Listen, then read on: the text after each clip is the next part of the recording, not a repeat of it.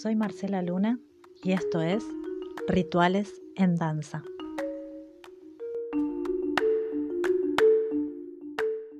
Hay algo que siempre me interesó y que aún me aterró desde que yo era niño. Ese algo es como ya lo sabe quien haya hojeado mis libros, el problema del tiempo, la perplejidad del tiempo el infinito remolino del tiempo. Jorge Luis Borges.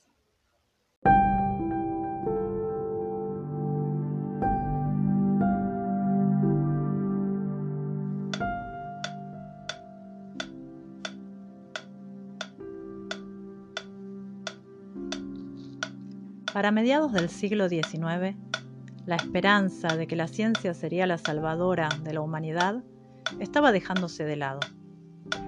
La presencia de nuevos problemas mundiales potenciados por los avances científicos, guerras mundiales, bombas atómicas, Chernobyl, cambios climáticos, junto con los mismos problemas de siempre, pobreza, hambre, desigualdad, violencia, que la ciencia había demostrado no poder solucionar.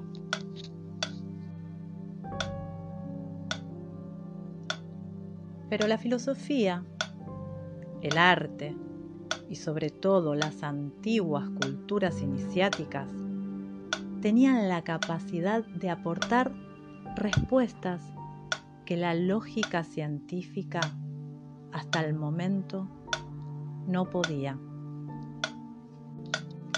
En 1915, la teoría de la relatividad general postulada por Einstein y en 1927 el principio de incertidumbre postulado por Heisenberg rompen drásticamente con las concepciones rígidas de la física clásica, aportando nuevas nociones que consideraban la posible curvatura del vector espacio-tiempo, la inclusión del tiempo como una cuarta dimensión y el valor del sujeto como punto de vista. La noción del tiempo adquiere una importancia mayor gracias a su naturaleza en sí, a la que están relegadas todas las cosas mortales y móviles. Es además necesario para que haya movimiento, ya que es el eje por el cual el espacio puede adquirir su movilidad. Definir la naturaleza del tiempo por un lado, la experiencia nos muestra un devenir aparentemente lineal y único. Y por otro lado, los nuevos avances de la física y los viejos saberes del ocultismo que abren variadas posibilidades que van más allá de la experiencia común y rompen con los límites del pensamiento lógico. En 1948, el físico Richard Feynman mostró que la simetría temporal existe en las trayectorias de las partículas antipartículas. Una consecuencia del tiempo isotrópico es la modificación del pasado que puede ser interpretado como la creación de pasados diversos, como en el cuento La otra muerte de Borges. También el experimento de la elección tardía retrasada de John Archibald Wheeler, donde se experimenta la capacidad de trascender los límites del presente e influenciar el pasado.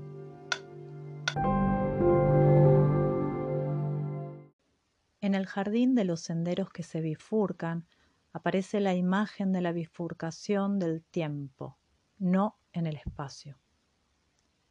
En todas las ficciones, cada vez que un hombre se enfrenta con diversas alternativas, opta por una y elimina las otras. Sui Pen opta simultáneamente por todas. Crea diversos porvenires, diversos tiempos que también proliferan y se bifurcan. infinitas series de tiempos en una red creciente y vertiginosa de tiempos divergentes, convergentes y paralelos. Esa trama de tiempos que se aproximan, se bifurcan, se cortan o que simplemente se ignoran, abarca todas las posibilidades. Después reflexioné que todas las cosas le suceden a uno precisamente ahora. Siglos de siglos y solo en el presente ocurren los hechos. Innumerables hombres en el aire, en la tierra y el mar, y todo lo que realmente pasa, me pasa a mí. Ficciones. Jorge Luis Borges.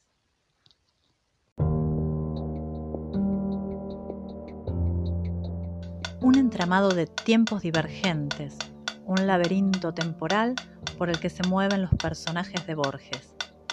Las tres concepciones principales acerca de la naturaleza del tiempo, la flexibilidad, la continuidad de espacio-tiempo y la noción del eterno ahora.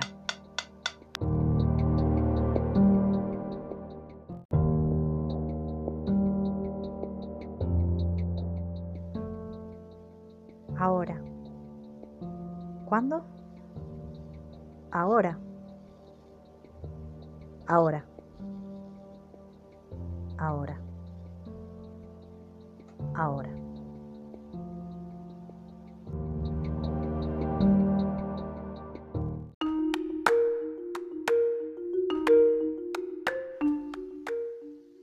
Soy Marcela Luna y esto es Rituales en Danza.